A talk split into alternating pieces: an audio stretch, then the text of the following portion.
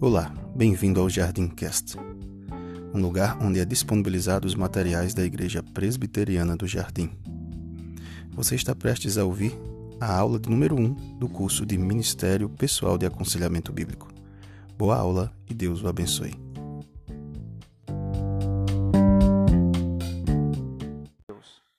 É, então, o texto base desse curso, né, na verdade, que vai nos ajudar né, o compreender por que, que ele é necessário, por que, que ele é importante para a nossa igreja, é exatamente Colossenses capítulo 3, verso 16, né?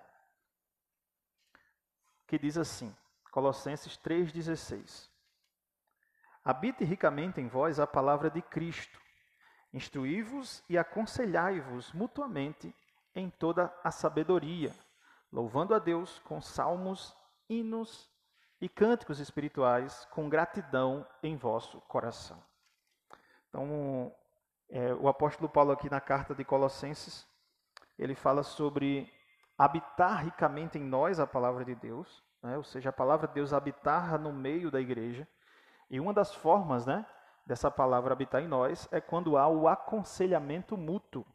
Aconselhai-vos mutuamente em toda a sabedoria. Obviamente tem outras formas, como louvando a Deus com salmos, como a gente já fez hoje, e também com cânticos espirituais, com gratidão em nosso coração, são formas é, em que a palavra de Deus ela acaba habitando no meio da igreja.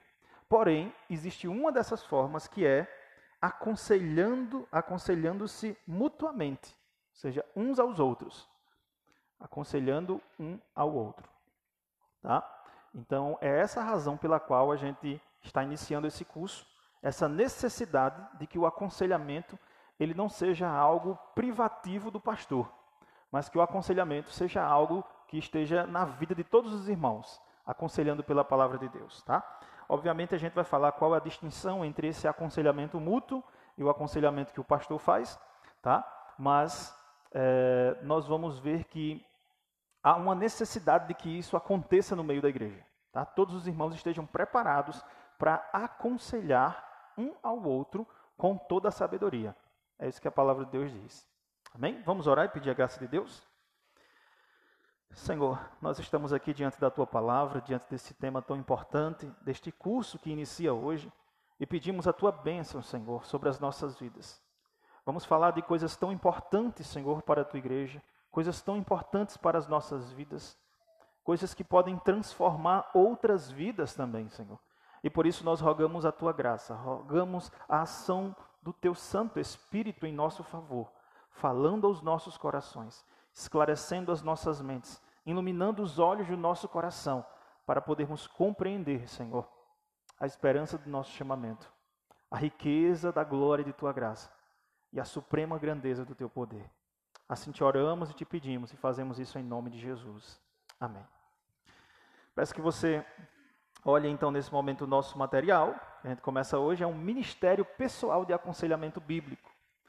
Então, a primeira coisa que esse, esse curso ele responde é aquela pergunta daqueles irmãos que estão na igreja e dizem assim: Pastor, eu não sei o que eu faço na igreja. Eu não tenho nada para fazer na igreja. Eu não tenho nenhum talento. Né? Via de regra, diz assim: Eu nem prego e nem canto, então eu não faço nada. E nós já vimos que nós servimos a igreja em muitas coisas, de muitas formas. Então, uma das formas do que, é, em que todo membro, na verdade, deveria servir a igreja é exatamente no ministério pessoal de aconselhamento bíblico. Tá? Essa é uma das formas, que é você, de forma pessoal, a gente chama isso de ministério particular da palavra de Deus. A gente vai falar um pouco mais disso na próxima semana, é assunto da próxima semana, mas de forma geral, esse é um ministério que todo crente ele deve ter. Ele faz parte do que a gente chama de reverberação da pregação da palavra. A palavra de Deus é ministrada ao povo por homens que Deus escolheu para aquele ofício, como o pastor, mas aquela palavra ela é reverberada na vida de outras pessoas através da sua vida. E essa forma em como a palavra de Deus vai chegando em outras vidas através de cada pessoa, cada membro da igreja, é o que a gente chama de ministério pessoal. E quando a gente diz que é um ministério pessoal de aconselhamento bíblico, é porque eu posso chegar em uma outra pessoa, quer ela seja crente ou não, de forma mais especial os crentes, né? Mas a gente vai ver que quando a pessoa é não crente, a gente tem como chegar também lá. E a gente vai aconselhar aquela pessoa com toda a sabedoria. E de onde vem toda a sabedoria? Da palavra de Deus. Por isso que a gente diz que é um aconselhamento bíblico, porque provém exatamente da onde? Da Bíblia, da palavra de Deus. Tá? Então, o nosso objetivo com esse curso é preparar os irmãos, certo? É para ajudar outras pessoas dentro e fora da igreja. Pessoas que estão sofrendo com os males advindos do pecado. Via de regra, todo mundo. Quase todo mundo, vou dizer todo mundo, né? De forma geral, sofre com os males que advêm do pecado. Então, nós vamos estar preparados para fazer isso. Obviamente que é, esse ato, esse tipo de ministério, ele funciona de forma poderosa na igreja, porque ele age discipulando pessoas e age evangelizando pessoas. Você tem uma ação dupla dele quando ele é desenvolvido na igreja. Tá? É, a Bíblia chama, nos chama a esse propósito. Há um chamado da Escritura para isso. Nós já lemos, né? Colossenses 3,16. Mas a palavra aleluia não é aleluia, tá? Mas aleluia que é a palavra grega, ela aparece 97 vezes no Novo Testamento. É uma palavra que a gente traduz normalmente por uns aos outros, por mutuamente. Quando você olha uma palavra no Novo Testamento que aparece quase 100 vezes, é porque de fato é algo muito importante. Então Deus nos chama a essa ação mútua, a essa ação de encorajamento uns aos outros. Todos nós precisamos de aconselhamento mútuo, irmãos. Todos. O primeiro que precisa é o pastor. Né? Aconselhamento que traz encorajamento, que traz exortação, que traz a toda a sabedoria para a sua vida, para a edificação da sua vida, para a melhora da sua vida, para uma maturidade maior, para um caminho, para um guia que direciona a nossa vida. Então, por isso essa necessidade. O livro base nossa, do nosso curso aqui é um livro chamado Instrumentos nas Mãos do Redentor, do Paul Tripp. Tá? Eu, inclusive, recomendo a leitura dele. Ele é da editora Nutra, esse livro.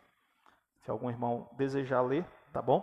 É, seria bom para você também, você aprenderia mais. Então, esse é o livro base. Todo curso tem um livro base, né? um livro, um livro texto. Nossa base é as escrituras, mas esse livro aí fica como o chamado livro texto, né? Para você acompanhar. Então aqui nós temos um esboço do nosso curso, tá? Eu coloquei aí para vocês o esboço aí do nosso curso. É, então, nós vamos primeiro, o, o título do nosso curso é Ministério Pessoal de Aconselhamento Bíblico, e nós vamos ter cinco lições introdutórias aí, que vão preparar o caminho para a gente entender como a gente deve trabalhar. Tá? Por quê? Via de regra, a gente primeiro aprende assim, como tem que fazer, pastor? A gente diz, ah, eu vou lá e faço. Mas não é bem assim. A gente precisa primeiro compreender todo o terreno, como se forma, o que é, para que a gente possa então trabalhar. Para que a gente possa exercitar um ministério pessoal de aconselhamento bíblico. Tá bom? Ah, o outro ministério de aconselhamento que a, gente, que a gente tem é o chamado Ministério Formal de Aconselhamento. Esse normalmente o pastor e alguns outros líderes da igreja são preparados para um ministério formal de aconselhamento. É aquele que nós temos as sessões de aconselhamento. Aqui na nossa igreja a gente já faz isso. Pessoas que são acompanhadas com sessões de aconselhamento bíblico e tudo mais. Mas a gente tem o, o ministério pessoal, que a gente chama de aconselhamento bíblico informal. É aquele entre os irmãos da igreja. Tá? E por que, que isso é tão importante para a igreja? Porque muitas pessoas na igreja precisam ser aconselhadas. Entendeu? Então, o que, qual é a ideia? A ideia é que quando os irmãos, todos os irmãos da igreja, se tornarem conselheiros bíblicos né, do aconselhamento mútuo, os problemas sejam resolvidos entre os próprios irmãos ali. E somente um caso ou outro, né, que a gente sabe como o diabo é terrível e o pecado também, esses casos mais, é, digamos assim, é, peculiares, né, ele chega então para ter o tratamento com o pastor, o tratamento de é, sessões e tudo mais, tá bom? Mas é necessário que entre nós já haja esse, esse aconselhamento mútuo. Então, por isso a necessidade de cada irmão é, aprender. A diferença entre o aconselhamento é, formal e informal não é tão grande assim. Tá? Não é tão grande. Nós vamos ver que é a mesma coisa. De onde é que procede toda a sabedoria? Da palavra de Deus. Certo? Então, a diferença não é tão grande assim. Tá? A diferença é só que aquele que faz o aconselhamento bíblico formal, ele se preparou durante muitos, muitos tempos, muito tempo, né? Para poder fazer aquele aconselhamento formal, com algumas estratégias e tudo mais. Enquanto que na igreja, os irmãos vão se aperfeiçoando ao longo do tempo.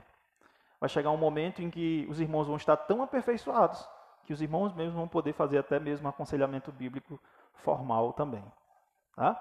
Então, essa é a ideia, é o que a gente pretende que os irmãos sejam munidos com esta ferramenta. Então está aqui o esboço. Os primeiros cinco, cinco encontros está aí do lado, né?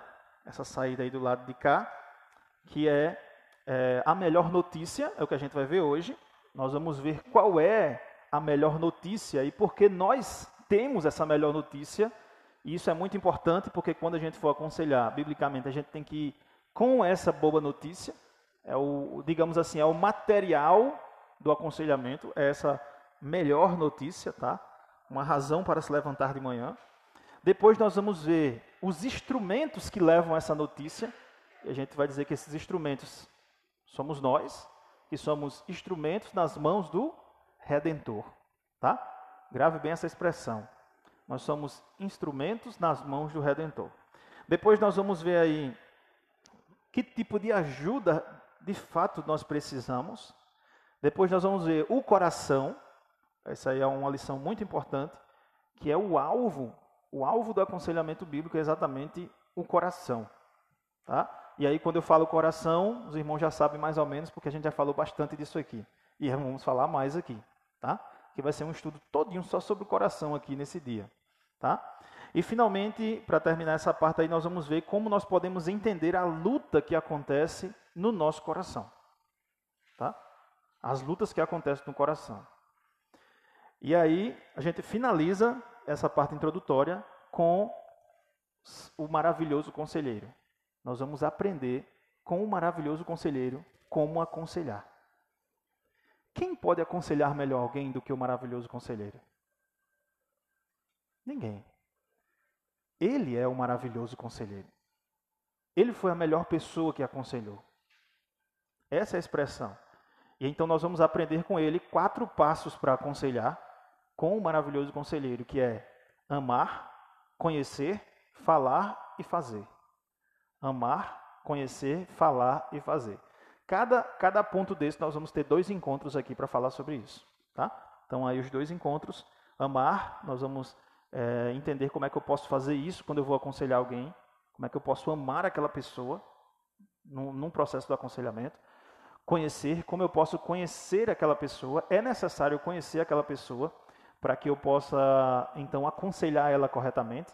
Se eu não tenho dados acerca daquela pessoa, eu não tenho como aconselhar ela corretamente. Falar, como eu posso é, falar é, a verdade em amor. É? Como é que eu posso fazer isso? Como é o processo de falar a verdade em amor para outra pessoa. Tem um autor chamado David Paulson, né? ele disse que ele hoje era, né, o crente que era, inclusive conselheiro bíblico, né?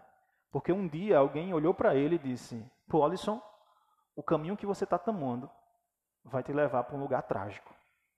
A forma como você crê em Deus é totalmente equivocada. É necessário que você mude senão o seu destino será terrível. E eu falo isso com muito amor. E quando Paulson foi confrontado, ficou irado com aquilo, com aquelas palavras duras. Mas depois Paulson começou a pensar o quanto aquela pessoa o amava. Infelizmente, no nos nossos dias, sinônimo de amor é simplesmente não confrontar. É um equívoco. Sinônimo de amor é não mostrar onde está o erro da pessoa. Isso é um equívoco é necessário aprender a falar a verdade em amor. É o que a gente vai aprender aí nessas duas lições aí. E finalmente fazer. No processo de aconselhamento bíblico vai ter coisas que nós vamos ter que fazer junto com a outra pessoa. Como, por exemplo, estabelecer um plano junto com ela para que possa vencer aquele pecado, para que possa vencer aquele momento de luto, de angústia. Esclarecer responsabilidades entre vocês dois ali. infundir uma, a identidade de Cristo naquela pessoa e finalmente providenciar o que a gente chama de prestação de contas mútuo para que aquela pessoa finalmente possa vencer o pecado e a luta que ela está enfrentando. Então, esse é todo um processo, veja irmãos, é todo um processo que a gente vai construir para que nós possamos ajudar os nossos irmãos. Ter essa ajuda mútua. É o que a gente é, pretende, né? E com a graça de Deus, o Senhor vai fazer de cada um dos irmãos aqui em nossa igreja. É, conselheiros bíblicos, pessoas que amam e que aconselham uns aos outros. E que é, nesse processo nós crescemos na semelhança do Filho. Então vamos para a primeira parte de hoje. Alguma dúvida sobre o curso inteiro aqui que vocês tenham? Alguma dúvida?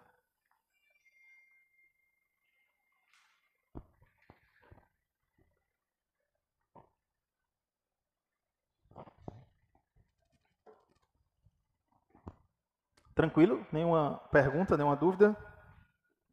Podemos continuar? Tranquilo?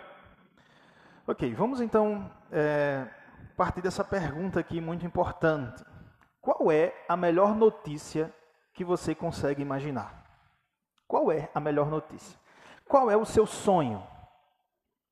Né, que você diga assim: se acontecesse isso, oh Senhor, Será que é ser um multimilionário? Comprar aquela casa dos seus sonhos? Talvez seja o emprego que você sempre almejou. Quem sabe, inesperadamente, o seu cônjuge se torna aquela pessoa que você sempre esperou que ele fosse. Ou talvez o seu filho finalmente se torna uma pessoa de bem, vivendo com responsabilidade, casado com uma pessoa maravilhosa. Qual é a melhor notícia para você? Deixa eu fazer uma pergunta, essa mesma pergunta de outra forma. Qual é a sua razão para se levantar de manhã? O que ou quem motiva você durante o dia a trabalhar?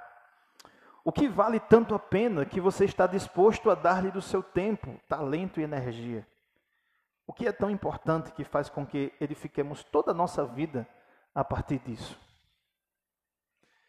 Este curso que nós vamos ver, irmãos, é a respeito da melhor notícia que a humanidade jamais poderia perceber. É a maior notícia. É algo tão significativo que faz com que tudo o que eu faça vale a pena. Mesmo sendo pessoas imperfeitas no mundo despedaçado. E essa notícia não tem nada a ver com fantasias, sonhos e expectativas não realistas é enraizada em fatos históricos e realidades presentes. Penetra a mais dura condição humana com a esperança de mudança de vida. É a única coisa pela qual vale a pena viver. Essa coisa é o Evangelho de Jesus. Essa é a melhor notícia que a gente poderia receber. Essa notícia está lá em Marcos capítulo 1. Marcos capítulo 1.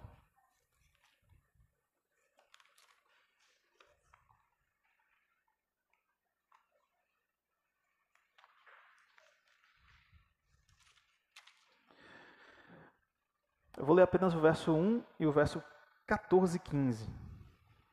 Marcos capítulo 1.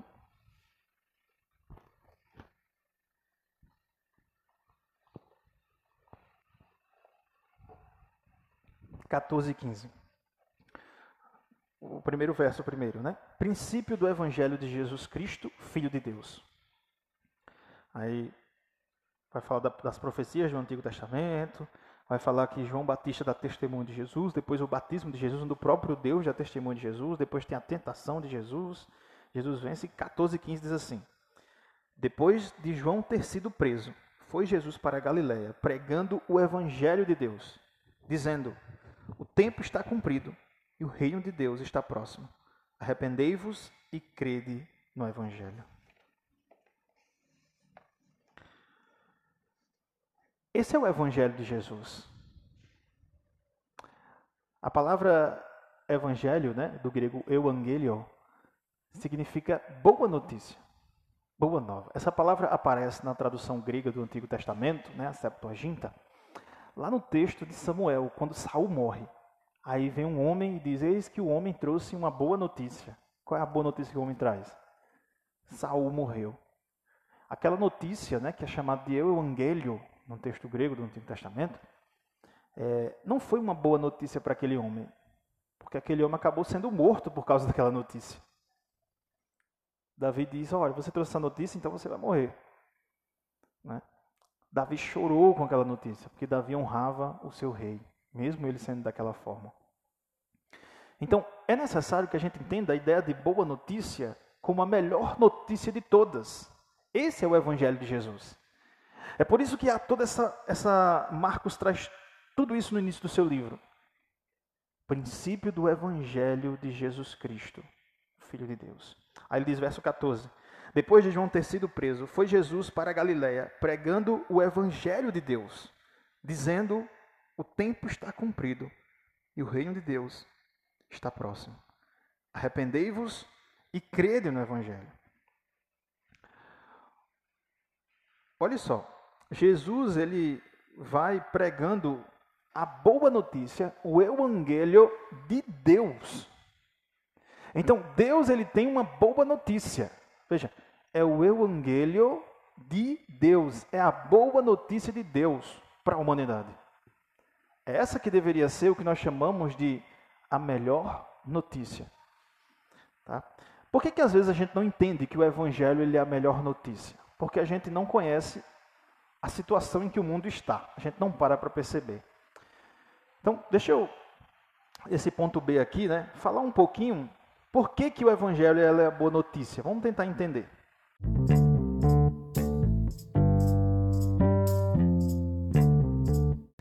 Então, onde estávamos? entendendo um pouco por que, que o Evangelho é a boa notícia da gente. É preciso que a gente entenda isso. Tá? Então, pensa um pouco. Por um breve período de tempo, está aí no seu escrito isso aí. Quando Deus criou o mundo, pessoas perfeitas andavam no mundo perfeito, em perfeita comunhão com Deus. O ambiente era rico, exuberante, com um conjunto de animais que habitavam o ar. Pense, o ar, a terra e o mar sendo habitados. Cada necessidade física ou espiritual era totalmente suprida. Não havia fome ou doença a serem temidas, não havia mato ou espinhos no jardim. Homem e mulher, Adão e Eva viviam em perfeita harmonia um com o outro. Não havia competição descabida, nem luta pelo poder, vingança ou recriminação. Não existiam conspirações secretas ou palavras ásperas. Não havia medo, culpa, vergonha, rebeldia contra a autoridade. O que que havia? Veja o que eu coloquei aí. Havia entendimento, comunicação e amor. Era assim que o mundo era. Não existia luta com identidade. Não existia é, ansiedade, depressão, vícios. Não existiam histórias pessoais doloridas a serem superadas. Não havia medo pelo que poderia acontecer a seguir, não havia motivações ambíguas ou luta com desejos desordenados, não havia nem mesmo, como eu coloquei aqui, com Deus havia a mais perfeita união. As pessoas amavam, adoravam e obedeciam, assim como foram criadas para fazer. Esse é o lugar Imagine no frescor do dia, elas andavam com Deus no jardim,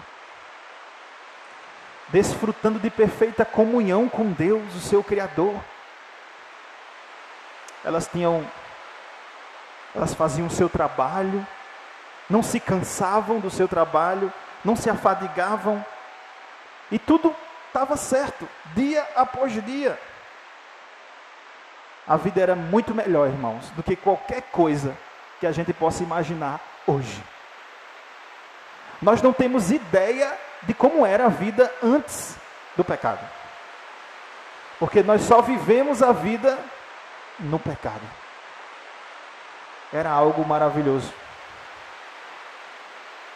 Era algo maravilhoso. Mas em um segundo,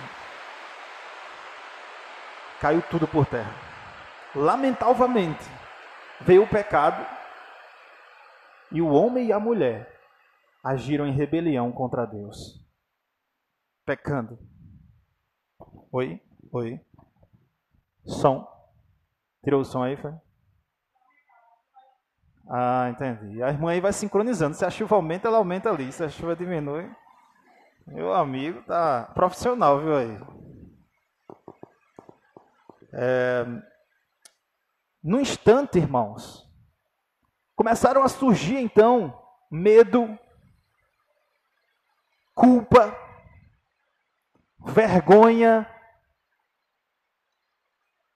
E essas coisas acabaram se tornando o padrão das nossas experiências humanas. Basta ler Gênesis 3. Quando o homem peca, o que, que aparece? Medo.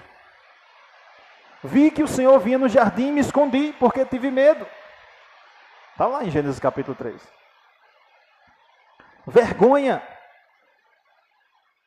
E eles começaram a cozer folhas de figueira para se cobrir, porque um tinha vergonha do outro. Culpa a culpa se alastrou sobre a vida deles. O mundo que uma vez cantou a canção perfeita, agora gemia sobre o peso da queda. Da queda. O pecado alterou, irmãos, cada pensamento, desejo, palavra e ação. Criou um mundo de inconstâncias motivações ambíguas, adoração de si mesmo e total egoísmo. A nossa vida hoje gira em torno disso aqui. Inconstância. A gente não consegue manter a coisa. A gente tenta ser disciplinado, mas a gente sempre escorrega. Sempre escorrega. A gente é inconstante demais. Motivações ambíguas.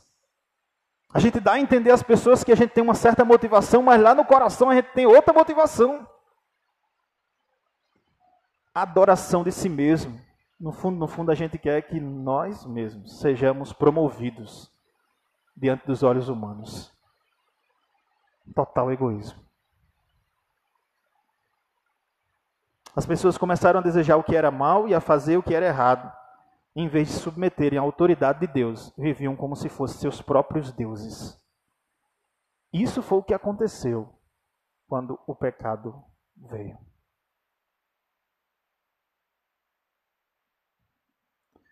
Só que Deus age em favor da humanidade.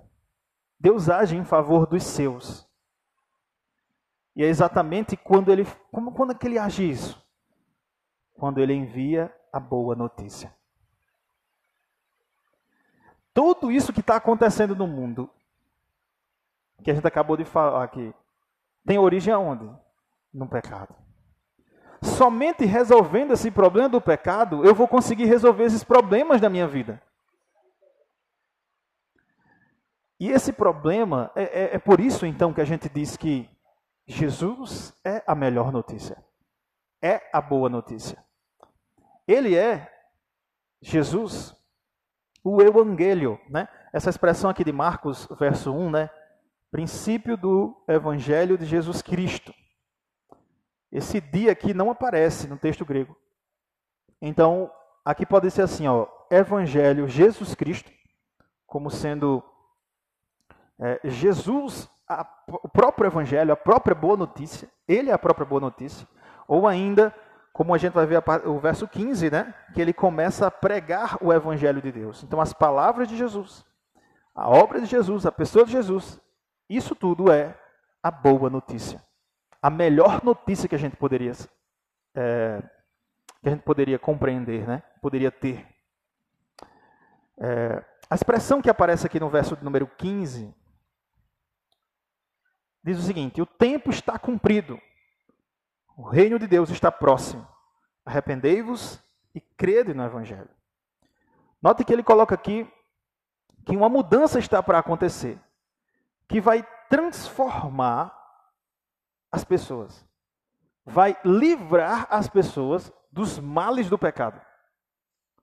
As pessoas serão transformadas e vão então ser livres dos males do pecado. Que coisa é essa? É o Evangelho. Jesus está exatamente pregando isso. A boa notícia de Deus. O Evangelho de Deus. E esse Evangelho, você precisa crer nele e você precisa mudar segundo ele.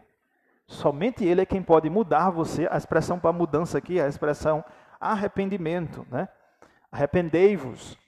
Essa expressão é bem conhecida, né? É chamada metanoia, significa mudança interna, né?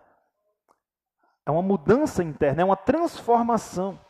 Aquela, aquele coração que está inclinado para o pecado, que antes cantava a canção da criação, este agora não canta mais por causa do pecado. Ele vive em egoísmo, em ensimesmado, né? Ou seja, amando a si mesmo. Ele vive egoísta, com motivações ambíguas. Cada desejo, palavra e ação é motivado pelo pecado, é alterado pelo pecado. E agora vem a grande notícia: vem alguém que pode mudar isso. Vem alguém que pode transformar isso. Vem alguém que pode fazer com que estes seres humanos se tornem aquilo que eles eram quando foram criados mudados. Então, é por isso que ele é a boa notícia. É por isso que ele é a boa notícia. O anúncio inicial desta boa notícia, que aparece aqui em Marcos, é que ela é Jesus Cristo. Ah, Gênesis 3,15, depois que o homem peca, essa notícia já é dada assim de forma embrionária, né? Gênesis 3,15, que diz o quê? Que o descendente da mulher esmagaria a cabeça da serpente. Tá?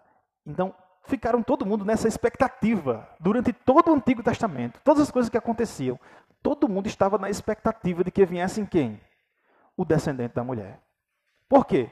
Ele esmagaria a cabeça da serpente e ia desfazer aquilo que a serpente provocou. Que foi exatamente toda essa mudança que a gente acabou de, de, de ver. Então, isso porque ele é a boa notícia. Então, ele é a melhor notícia. A melhor notícia para nós, a a melhor notícia para a humanidade, não é a Rússia e a Ucrânia pararem a guerra.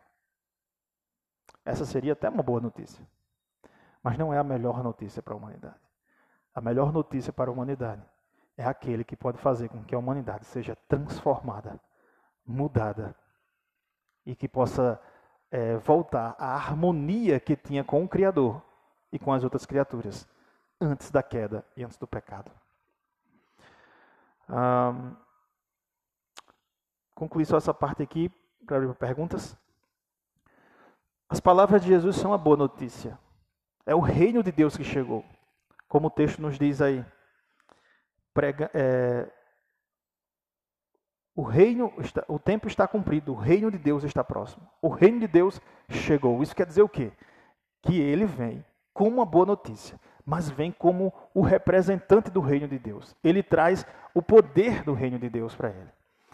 E a questão é que a gente, quando olha para o reino de Deus, a gente pensa que é algo meio que espetacular, estrondoso. Mas olha o que Lucas, capítulo 17, verso 21 e 22 nos diz. Lucas 17, verso Lucas 17, verso 21 e 22 nos diz: Interrogado pelos fariseus sobre quando virá o reino de Deus, Jesus lhe respondeu: Não vem o reino de Deus com visível aparência. Nem dirão: Ei-lo aqui, ou lá está, porque o reino de Deus está dentro de vós. A solução redentora de Deus não viria através de uma revolução política ou uma guerra física. A, a batalha principal seria combatida e vencida dentro dos corações humanos. É nesse ponto que a gente entende que o Evangelho é o poder de Deus. Ele é quem traz o reino de Deus. E ele age aonde? Onde é o campo de batalha? Dentro de vós. É lá no coração onde acontece o campo de batalha e onde o evangelho age com o poder. E onde a suprema grandeza do poder de Deus é exposta, é mostrada. É lá, irmãos, lá dentro do coração, não é fora. Esse é o reino de Deus, a maravilha do reino de Deus. Pode falar, irmão.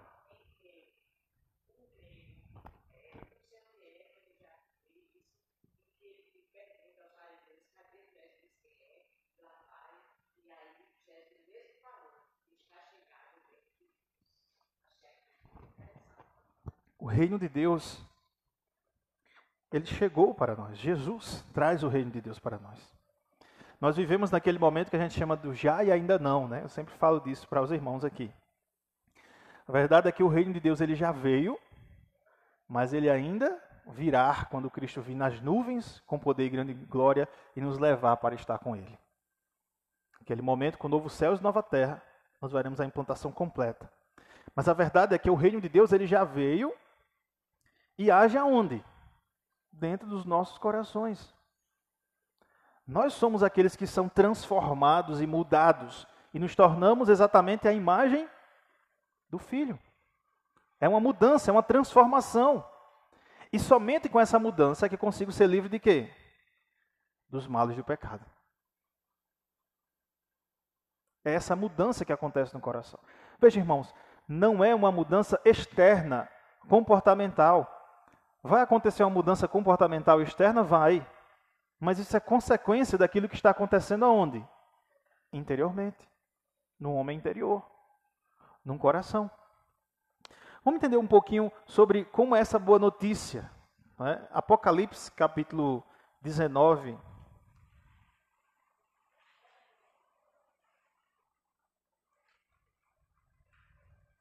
Fala sobre um momento futuro, né?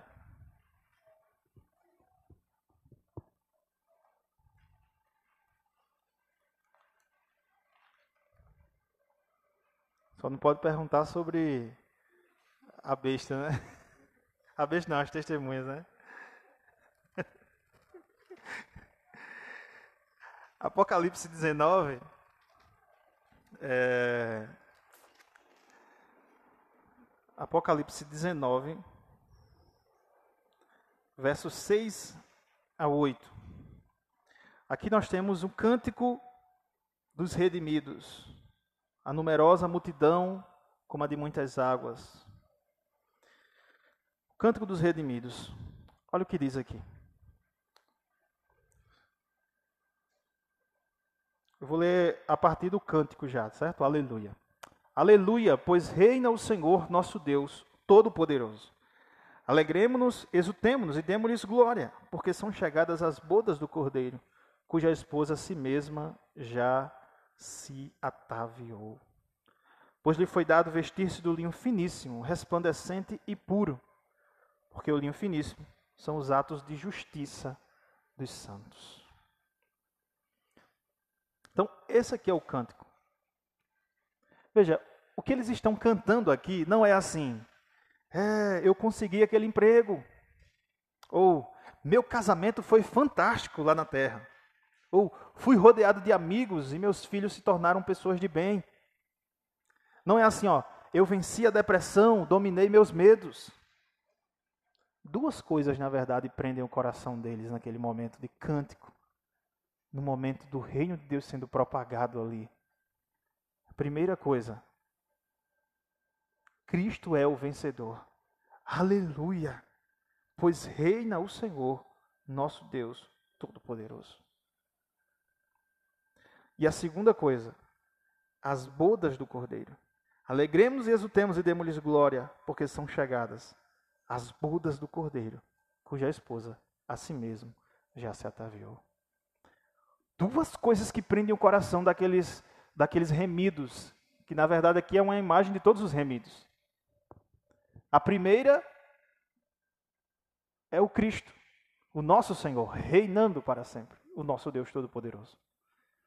E a segunda é a noiva do cordeiro, as bodas do cordeiro. Veja, a igreja está vestida com um linho finíssimo. Irmãos, resplandecente e puro. Isso quer dizer o quê? Não há mancha, não há feridas. A gente andou, tropegou, passou por vários lugares. Mas naquele dia, a transformação vai ser completa e a igreja vai estar resplandecente e pura. Então, é, é essa transformação que o Evangelho traz. Ao escutarmos a eternidade, percebemos que o reino diz respeito ao Deus mudando radicalmente as pessoas, mas não no sentido egoísta que é tão próprio da nossa cultura. Cristo veio para quebrar nossa submissão e essa ordem tão deteriorada e nos chamar para o alvo pelo qual vale a pena o seu reino. O seu reino. É isso que acontece a palavra arrependimento aqui no texto de Marcos. Né? É uma mudança possível. Redenção. Você não consegue escapar do pecado porque ele habita dentro de você. Todas as coisas que você aprende ficam distorcidas pelo poder do pecado. Não consegue enganá-lo ou comprar a passagem de saída dele. Você não consegue se mover para escapar dele. Por isso que a vinda do rei é de fato a melhor notícia. O pecado, ele não é, por exemplo, pense no nosso sistema penitenciário. Alguém faz uma coisa errada e as pessoas prendem aquela pessoa. Com a intenção de quê? De que a prisão vai mudar aquela pessoa. Só que a questão é, nada externo consegue mudar a pessoa. A única coisa que consegue mudar é algo que mexa ou modifique algo interno. Não vai conseguir mudar. E quem é que pode mudar? Quem é que pode transformar a gente, irmãos? Somente o Evangelho, somente Jesus. É por isso que Jesus é a melhor notícia que a gente pode levar para alguma pessoa.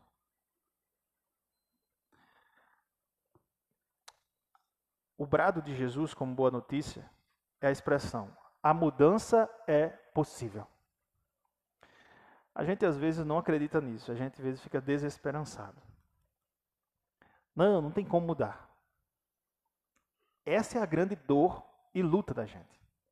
Não há como mudar o Putin, que está mandando muitas tropas para a Ucrânia. Não há como mudar. Mas e a gente faz sanção econômica? Não muda. A gente manda bomba? Não vai mudar. Ele pode até recuar um pouquinho, né, por causa do medo, mas o pensamento e a proposição está, na verdade, aonde? Lá no coração. A mudança, ela só vai acontecer quando a gente começar a fazer essa mudança. Quando alguém fizer essa mudança no coração, na parte interna. E aí só quem pode fazer essa mudança então é Cristo. Não há como outra pessoa mudar. Não há. Cristo veio restaurar as pessoas a fim de viverem de acordo com o propósito para o qual foram criadas. Esse é o alvo de Cristo. Esse é o alvo de Cristo. A Bíblia chama essa mudança de redenção. Não somos apenas transformados, somos restaurados para Deus. É isso que faz com que todas as outras mudanças sejam possíveis. Vamos ver um exemplo aqui. Você imagina uma pessoa é, que tem medo. O que, que é o medo? Né? O que, que é o medo? O medo ele é algo natural.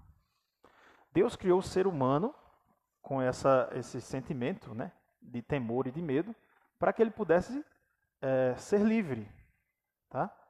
Por exemplo, é, eu tenho medo de cair num precipício, por isso que quando eu vou andando e chego bem perto do precipício, eu paro aqui e não dou um passo para frente. certo? Fico logo um pouquinho mais nervoso, né? E aí volto. Se eu não tivesse esse medo, o que, é que eu ia fazer? Eu ia andando, oh, tenho medo, não vou cair não. Já era. Então, o medo, ele é algo que Deus nos deu para observarmos coisas reais e exatamente agimos de forma diferente. Então, o medo, ele é uma emoção que se desenvolve no nosso coração e que, na verdade, é externado também, né? Vocês sabem que as emoções é a comunicação do, da parte interior a parte exterior. E é externado. Por exemplo, sempre quando eu falo de medo, eu lembro daquela situação em que eu estava com a minha esposa, a gente vinha na Avenida Liberdade, e a gente entrou ali na Petrônio de Figueiredo, né? E de repente estava um trânsito muito pesado, muito pesado, e eu bem atrás do cara, bem atrás, né? E fui bem atrás, bem atrás. Quando eu parei no lugar, apertou o negócio do trem. Pum, pum, lá vem o trem. E quando eu olhei, meu carro estava, meu carro estava bem pertinho assim do trem. Se eu fosse para frente, o trem ia bater mesmo no meio, né? Para trás não dava porque tinha carro atrás colado. Aí eu olhei para ele e disse: não tenho o que fazer para aqui não. Aí o negócio começou a acelerar o coração, tá tudinho. Eu segurei o freio no, no lugar onde estava e o trem passou assim, ó, tirando fininho, fininho, fininho na frente da gente aqui, assim, ó. E a gente foi embora, né? O trem foi embora.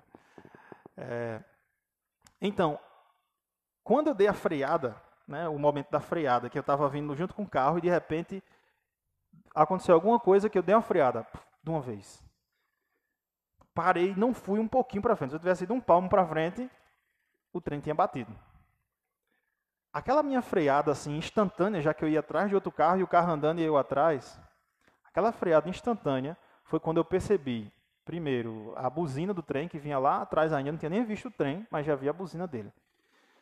E quando eu vi o sinal de alerta, né?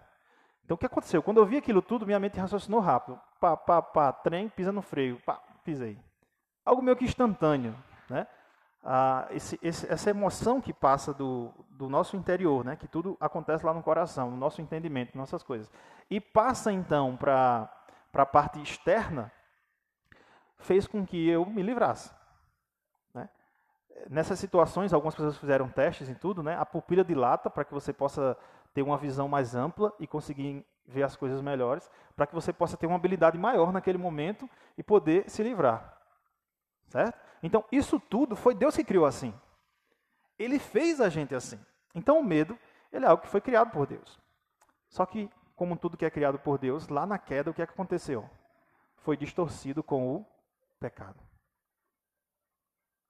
Foi distorcido com o pecado. Tá? E o que é que o pecado faz? o pecado distorce o medo. O pecado diz para você ter medo quando às vezes o medo não é real. E diz para você não confiar em Deus diante do medo. E aí, quando você confia só em si mesmo, que é isso que o pecado faz, faz da gente deuses da gente mesmo, aí você não consegue sair de casa, você não consegue é, enfrentar, dirigir um carro ou fazer tantas outras coisas. Coisas que são realmente possíveis e que o medo que Deus criou não nos limitaria para fazer isso. Então, esse medo é um medo pecaminoso, é um medo que é distorcido pelo pecado. Como é que eu posso mudar isso? Como é que eu posso tratar isso?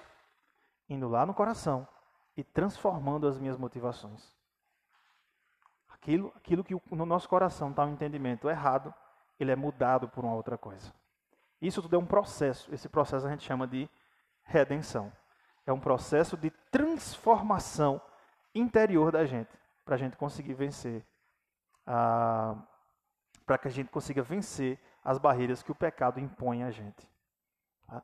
Então, isso foi só um exemplo que eu citei, né, mas a gente vai ver muitos outros exemplos aqui. E o ponto é, é que o pecado ele mancha o coração das pessoas. Tá? O pecado ele mancha. E as boas novas é, é o único resultado as boas novas é a única chance para a gente mudar, mais do que os discernimentos humanos. Tá? Então eu coloquei o ponto F aí, boas novas versus discernimento humano. Tá? Por quê? Na maioria das vezes a gente quer aconselhar, a gente quer tratar as pessoas, cuidar das pessoas, ajudar as pessoas com discernimento humano, com aquilo que os homens, com a sabedoria humana e não com a sabedoria da boa nova, por exemplo. Tá? Só que o que acontece? A sabedoria é, humana, né, o discernimento humano, ele vai até ajudar em um certo sentido. Em um certo momento, ele vai até dar um paliativo. Mas a questão é que a mudança vai ser apenas comportamental. A mudança não vai acontecer aonde? Lá dentro. O único que pode mudar lá dentro é o Evangelho. É o único que pode mudar. As boas novas do Evangelho nos confrontam com a seguinte realidade: uma ajuda que transforma o coração nunca será encontrada no entulho das ideias humanas. Tal ajuda será encontrada apenas num homem, em Jesus Cristo. Pessoas lutando com a vida no mundo caído muitas vezes querem explicações, quando o que na verdade precisam é de, é, é de é compreender a, a verdade do Evangelho.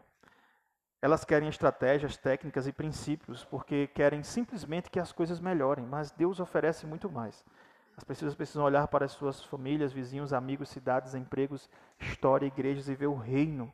Elas precisam ver a habilidade, elas precisam ter a habilidade de ver o que é real que Cristo trouxe. Como pecadores, irmãos, nós temos a tendência de rejeitar o Criador e até mesmo de rejeitar a sua boa notícia. Dizer, por exemplo, que a boa notícia não é suficiente para a gente.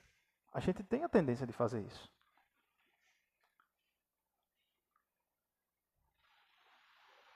Tem uma, um trecho aqui, acho que eu coloquei aqui, né? Nós não oferecemos às pessoas um sistema.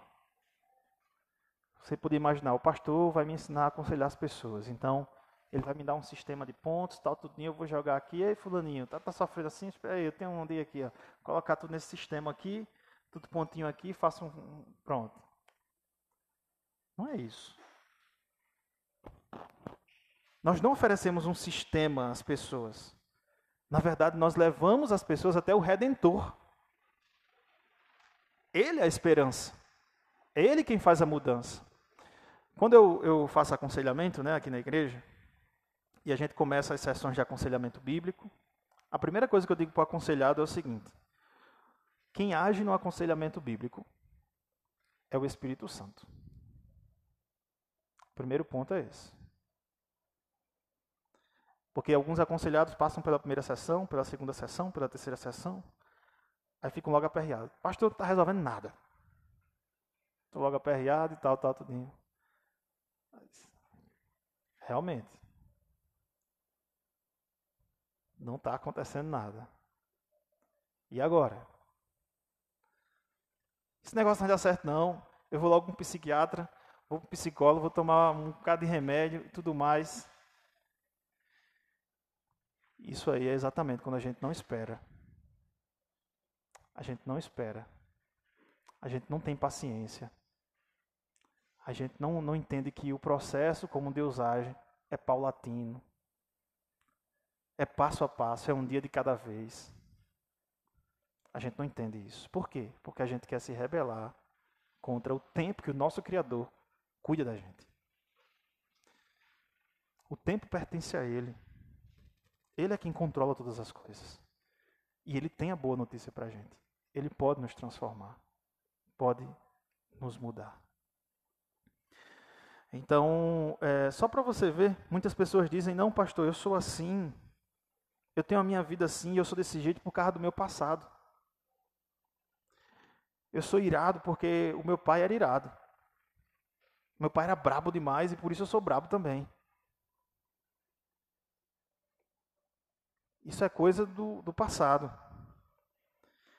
E às vezes o passado tenta definir as pessoas. É? E eu vou trazer dois exemplos aqui para vocês. É que é o exemplo de Pamela e o exemplo de Ciro. Tá? Pamela veio de um lar abusivo. A pior hora do dia era quando seu pai voltava do trabalho para casa. Pamela tentava estar fora de casa ou seguramente escondida em seu quarto para ficar fora de uma situação perigosa. Essas foram experiências que a influenciaram de maneira muito intensa. Deveríamos chorar com Pamela e devemos ficar indignados diante das coisas erradas que foram feitas contra ela. Mas deveríamos fazer mais. Ao examinar as lutas atuais de Pamela, percebe-se que o problema não é só a sua experiência, mas como lidou com elas. Pamela é extremamente controladora, uma pessoa difícil para se trabalhar ou de se tornar amiga. Está constantemente discutindo, sempre exigindo ser reconhecida como correta e que tem razão. É obcecada pelo que os outros pensam a seu respeito e isso determina como ela interage com os outros. Seu mantra pessoal é: o que nesta situação me beneficia. Ela é crítica, intolerante e raramente dá o benefício da dúvida a qualquer pessoa. Mas quando Pamela conversa com você, retrata a si mesmo como alguém que sofre profundamente. Fala a respeito de se sentir constantemente rejeitada e solitária. Ela se engana pensando que as pessoas a veem como uma ameaça. Sente como se ninguém respeitasse a sua opinião. O que está acontecendo com Pamela? Será que todas as suas questões presentes são resultados do seu passado? É evidente que é mais do que isso. Pamela não está somente lutando com os horrores do seu passado, mas com como ela lidou com eles. É este ponto que as Escrituras sempre nos conduzem. Se o pecado é parte da nossa natureza, estaremos sempre lidando não somente com a nossa história, mas também como, com o, como o pecado distorce a maneira pela qual nós lidamos com ele. A ajuda só virá quando lidarmos com o nosso pecado e com o nosso próprio pecado. Isto é imprescindível, porque pecadores têm a tendência de reagir de maneira pecaminosa quando são vítimas do pecado de alguém pecadores têm a tendência de reagir de maneira pecaminosa quando são vítimas do pecado de alguém. Então, aqui nós temos a história de Pamela e a pergunta, né? Será que tudo que Pamela está hoje vivendo é resultado do seu passado, do que ela passou? É possível que seja mais do que isso. Pastor, o passado tem influência na nossa vida hoje? Sim, mas o passado não precisa nos definir.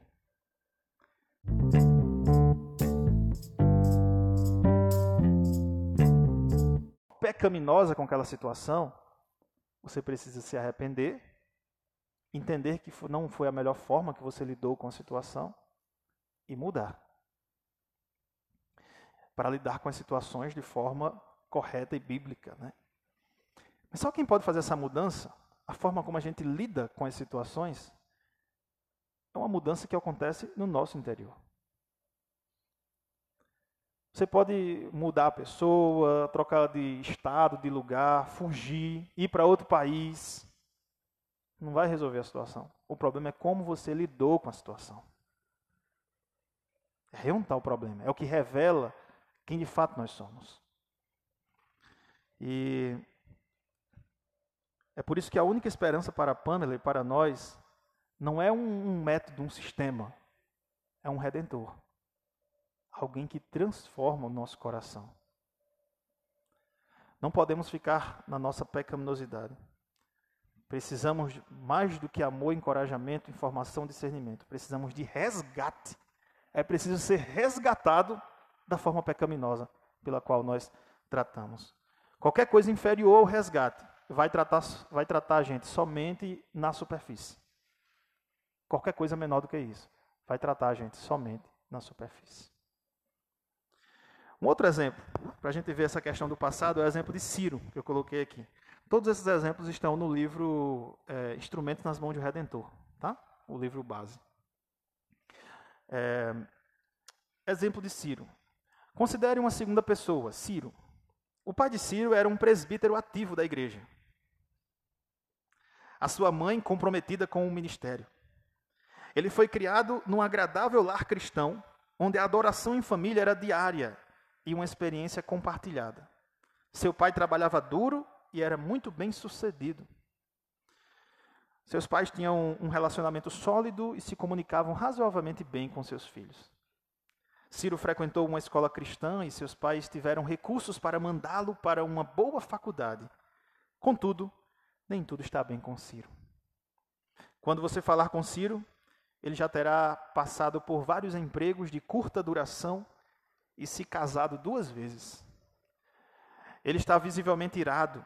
Ciro reclama de viver no mundo de imbecis, que não tem tempo de escutar ninguém, que sabe que, e que sabe o que está fazendo. Ele diz que perdeu os empregos porque seus chefes sentiram intimidados, porque ele sabia mais sobre os negócios deles do que eles mesmos. Ele vê suas ex-mulheres como pessoas emocionalmente fracas, incapazes de viverem com alguém que é seguro, organizado e que sabe o que faz. A vida presente de Ciro é influenciada pela sua família de origem? É? Claro, claro que é. Porém, mais uma vez, existe algo mais acontecendo ali. Ciro está basicamente lutando com Ciro. O pecado não somente me faz reagir pecaminosamente ao sofrimento, ele me faz reagir de maneira pecaminosa às bênçãos outorgadas por Deus. A criança inteligente provoca a criança que não é tão inteligente assim. O atleta bom zomba daquele garoto que não é bom e chama ele de perna de pau. Alguma coisa está tão errada dentro de nós que não conseguimos nem lidar com as bênçãos que Deus nos dá de maneira adequada. Quando somos abençoados, a gente olha para os outros que não são e desce a lenha. Ciro precisa mais do que um discernimento, precisa ser resgatado de si mesmo. E para isso precisa de um redentor. Mesmo Ciro tendo uma família como a que teve. Ele precisa de um redentor. É por esta razão que não podemos oferecer às pessoas um sistema ou dar-lhes conselhos sobre como lidar com o passado. Precisamos levá-las até o redentor, que é presente e poderoso. Ele é a nossa única esperança. Ele venceu o pecado por nós. Ele prontamente nos oferece sua graça, que transforma os corações e muda as vidas. Independente do passado que tenhamos, irmãos, o problema está exatamente como nós reagimos àquelas situações. Pamela teve um passado assustador. Reagiu pecaminosamente ao seu passado. Ciro teve um passado maravilhoso. Reagiu pecaminosamente ao seu passado maravilhoso. O que, é que o pecado nos faz que nos deixa tão distantes do Redentor? Que nos deixa tão distantes daquilo que Deus faz por nós, do que deveríamos fazer. Eu botei aqui três coisas que o pecado faz. Primeiro, ele produz rebeldia em nós. É a primeira coisa que tem aí. O que é a rebeldia? Rebeldia é o senso de independência do Criador. Rebeldia é o senso de autossuficiência. Isso é rebeldia.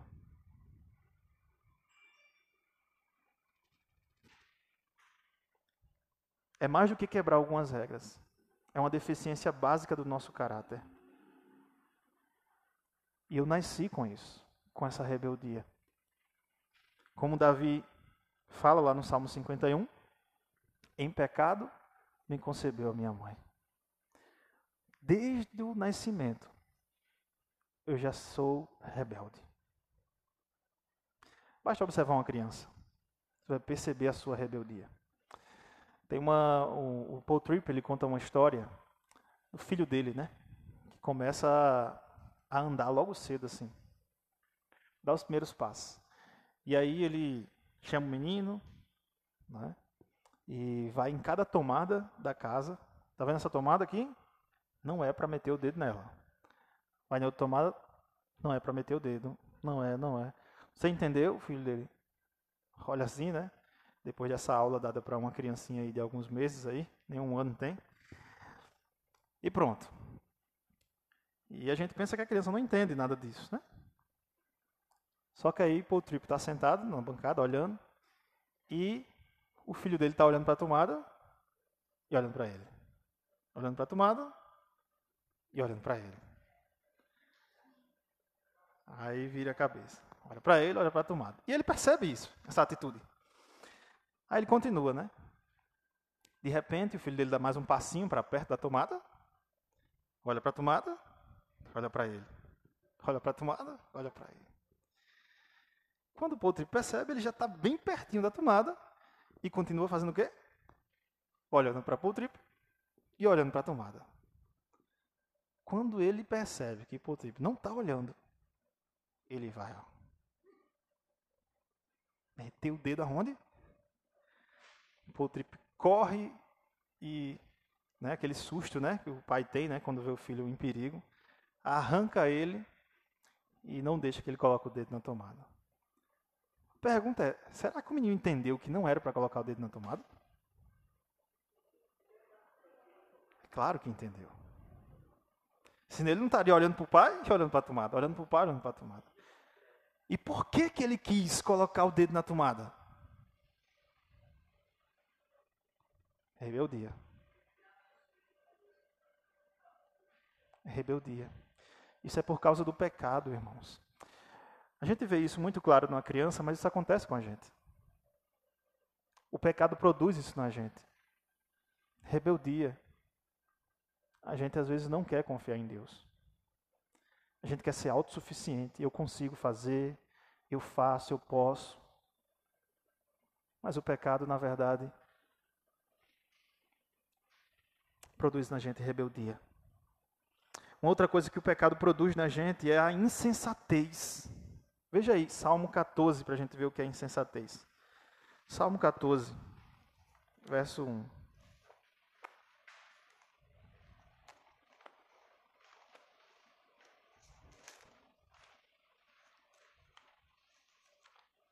Salmo 14, verso 1. Diz assim: Diz o insensato no seu coração: Não há Deus corrompem-se e praticam abominação. Já não há quem faça o bem. Note como a insensatez ela é o fruto dos que estão corrompidos.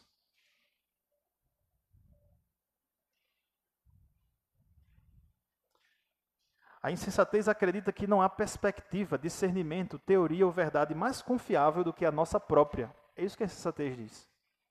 Por que, que o insensato diz no seu coração não a Deus? Porque ele, exatamente ele desconsidera Deus. A verdade que tem é só a minha verdade.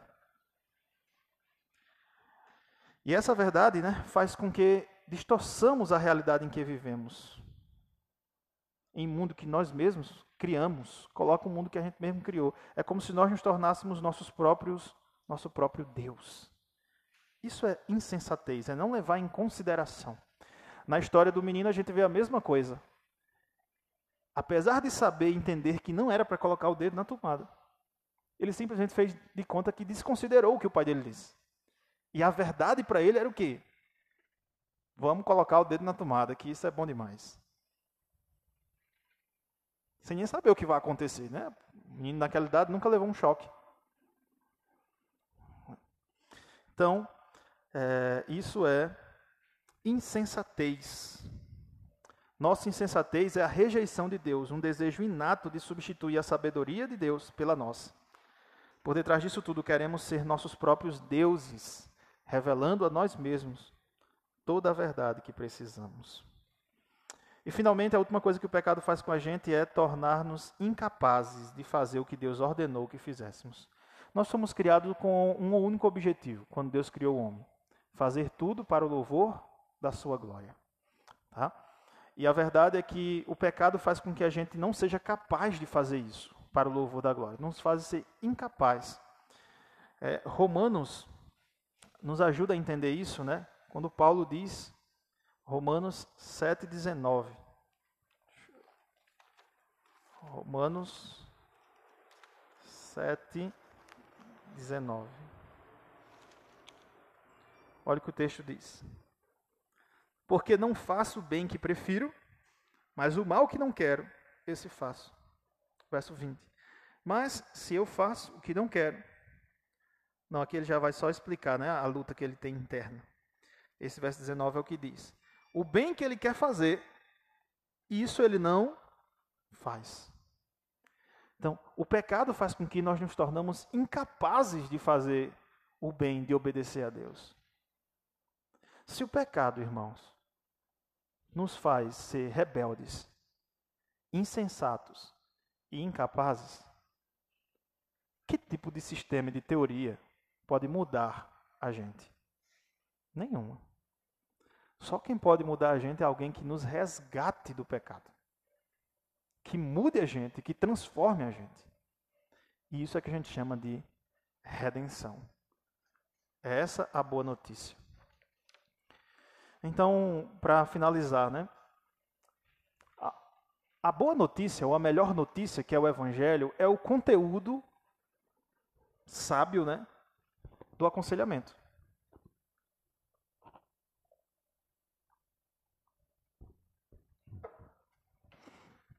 É preciso levar pessoas até o Redentor.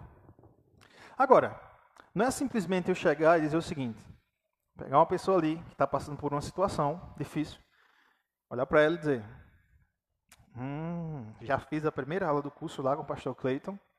Seu problema é pecado. A pessoa vai olhar: O que é isso?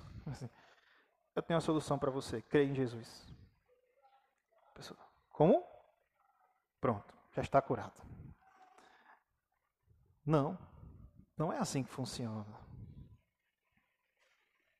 Não é assim que funciona. É preciso que a gente saiba todo o processo para que isso seja feito conforme a palavra de Deus. É por isso que a gente precisa aprender todos os outros tópicos. Hoje foi só o primeiro, tá? Então, não adianta você pegar o primeiro e já se achar o conhecedor de todas as coisas, tá? Que isso pode fazer com que você erre muito, tá bom? Nós sabemos que por trás e por trás, no fundo, todos os males que advêm no mundo vieram exatamente por causa da queda. E é por isso que a gente tem todo esse tipo de comportamento que a gente tem hoje. Mas cada comportamento desse só é vencido com a ação do Redentor. Nós não conseguimos vencer porque nós somos, na verdade, rebeldes, insensatos e incapazes Somente o Espírito é que consegue mudar isso na gente. O Redentor consegue nos transformar. Alguma pergunta antes de eu ler a conclusão? Não? Irmão Alex aí, nenhuma pergunta não?